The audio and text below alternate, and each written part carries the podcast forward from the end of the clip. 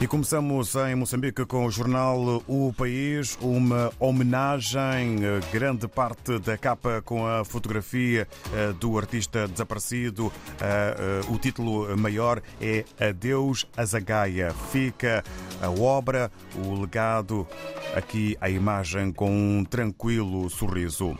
Sobre eleições distritais, Frelimo pondera a revisão da Constituição da República. É um outro assunto a fazer manchete na capa do país de hoje. Ainda na contagem decrescente, ciclone Freddy poderá atingir Zambésia hoje. É um outro assunto a fazer manchete na capa do jornal O País.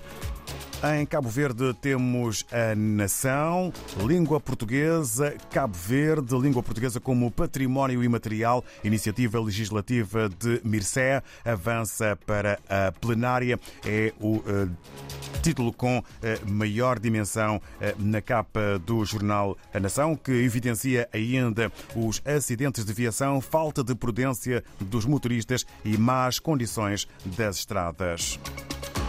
Há também eh, palavras sobre um concurso de procurador assistente, notas fraquíssimas e muitas reprovações. É eh, também eh, título que está na capa do jornal A Nação. Em São Tomé e Príncipe, segundo o Telanon, são Tomé e Príncipe assinou acordo de financiamento com o BEI, Banco Europeu de Investimentos para África, Ásia e América Latina, de 15 milhões de euros. É eh, assunto e título que eh, marca ainda a atualidade na imprensa são tomense. Na Guiné-Bissau, segundo a publicação O Democrata, ministra da Justiça considera a plataforma SIC crucial eh, para combater o crime transnacional. E ainda um outro eh, título, Sanji Fati, exonerado e Soares ocupa a pasta do vice-primeiro e do ministro do Interior. E no Brasil, segundo o Globo, ministro do TCU diz que Bolsonaro não pode usar nem vender segundo pacote de joias sauditas. Decisão é de Augusto Nardes, que enviou áudio de teor golpista após as eleições do ano passado. Ainda o Globo estender-se para lá, para além das fronteiras brasileiras, ataque a tiros deixa ao menos seis mortos em Igreja de Hamburgo. É também assunto que merece imagem eh, aqui eh, evidenciada pelo jornal brasileiro O Globo. Entretanto, eh, saímos do Brasil, regressamos à África e, como é habitual, nas manhãs de sexta-feira estamos ligados a Angola e é com o Armindo Laureano na redação do novo jornal que vamos agora apreciar a capa do mais mais recente número. Ora, Armindo Loriano, viva! Muito bom dia e bem-vindo. Bom dia, bom dia, David, e bom dia aos ouvintes da eh, RDP África. Cá estamos para mais uma edição desta semana do, eh, do Novo Jornal, com as várias matérias que temos aqui para falar. E começando logo pela manchete, projeto de Rui Falcão, reprovado pela cúpula do eh, BP. João Lourenço chumba a estratégia ultrapassada de comunicação do MPLA. O que é que podemos saber sobre esta manchete? Isto foi uma, uma situação que aconteceu na segunda-feira, 6 de de março, durante a primeira reunião ordinária do secretariado do Biro Político do, do, do MPLA. Um dos pontos da, da, da agenda, o MPLA está a preparar a apresentação da sua agenda política, que será no dia 11 deste mês, na província do Bié, e, e um dos pontos foi eh, a apresentação do plano de, de, comunicação social pública para o triênio 2023-2026 e que foi apresentado pelo secretário do Bureau Político para Informação e Propaganda, Rui Falcão Pinto Andrade.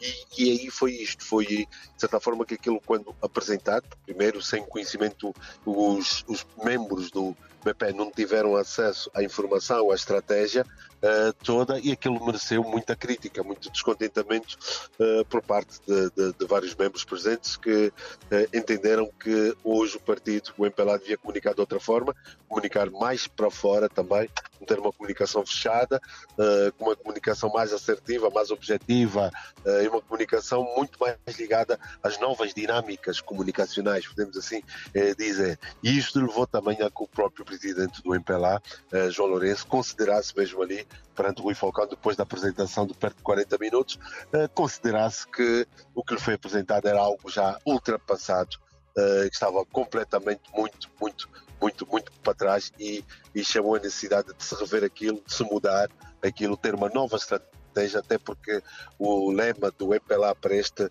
período depois das eleições é, é comunicar, é, trabalhar, comunicar melhor e trabalhar mais. E assim está dentro dessa perspectiva e, e, e é o que não tem não tem sido. E aí também aproveitaram para falar também um outro dinamismo para a questão das redes sociais, uh, para ter uma outra abordagem. E pretendeu-se também e adotou-se uma questão da separação das TICs das tecnologias de informação e comunicação na própria área da informação e propaganda.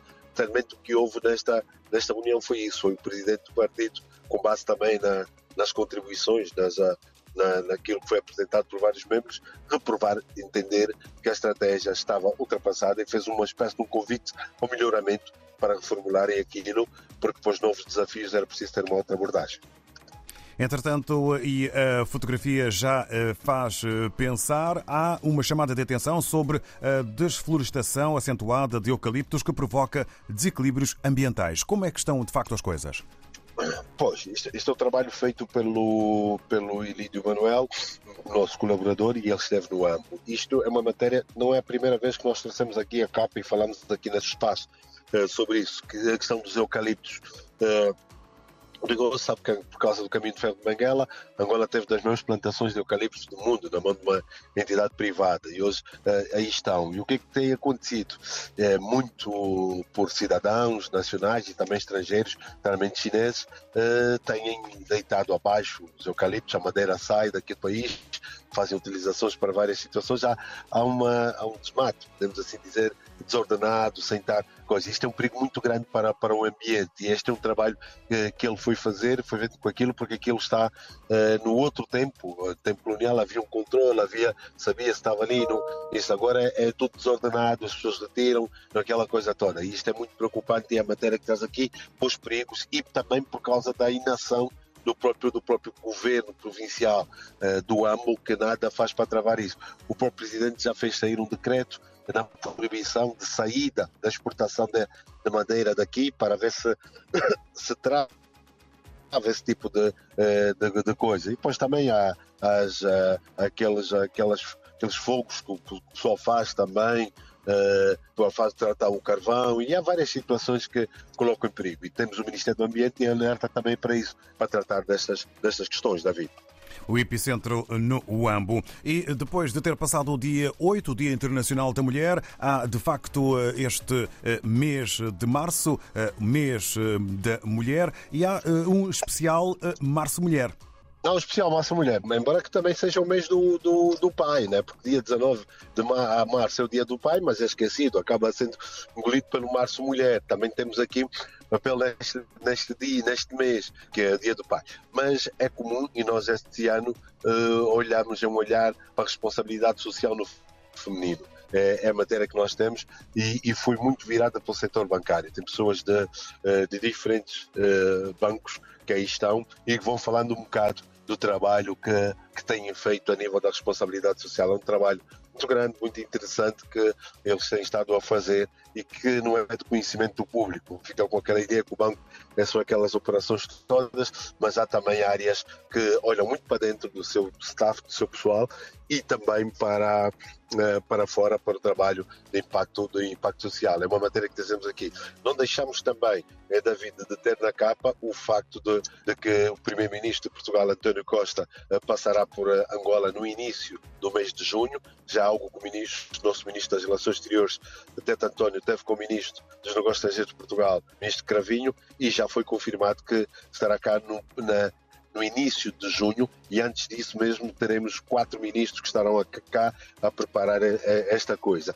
E dizer que também há uma reportagem aqui do nosso colaborador em Portugal sobre a Jamaica, aquelas pessoas que saíram do antigo bairro da Jamaica e para o novo sítio onde foram. E terminando, já que ligamos aí a grande entrevista do Novo Jornal, é com José Diogo Vilela, que é o diretor adjunto da Sábado, que lançou um livro até do Banif, que fala muito sobre Angola, é o entrevistado aqui no novo jornal desta semana, que também tem matérias uh, ligadas aí uh, à terra e ligada aqui a Angola. Essa, essa sintonia. Não podia terminar também uh, sem deixar aqui uma mensagem. Tem abalado também Angola e que vem uma notícia triste do Índico, porque ele aqui tinha muitos muitos admiradores, eu sou um deles, que é a morte de Azagaia e que uh, aqui a comunidade uh, artística e principalmente a malta ligada ao rap está muito sentida e já há aqui vários encontros para assinarem livros de condolências pela morte de uh, Edson da Luz, o Azagaia, o maior rapper da história de Moçambique. Obrigado, caro Armendo Laureano. Uma boa jornada e também um abraço para toda a equipa do novo jornal, a extensão entre E Angola e também essa homenagem a Zagaia.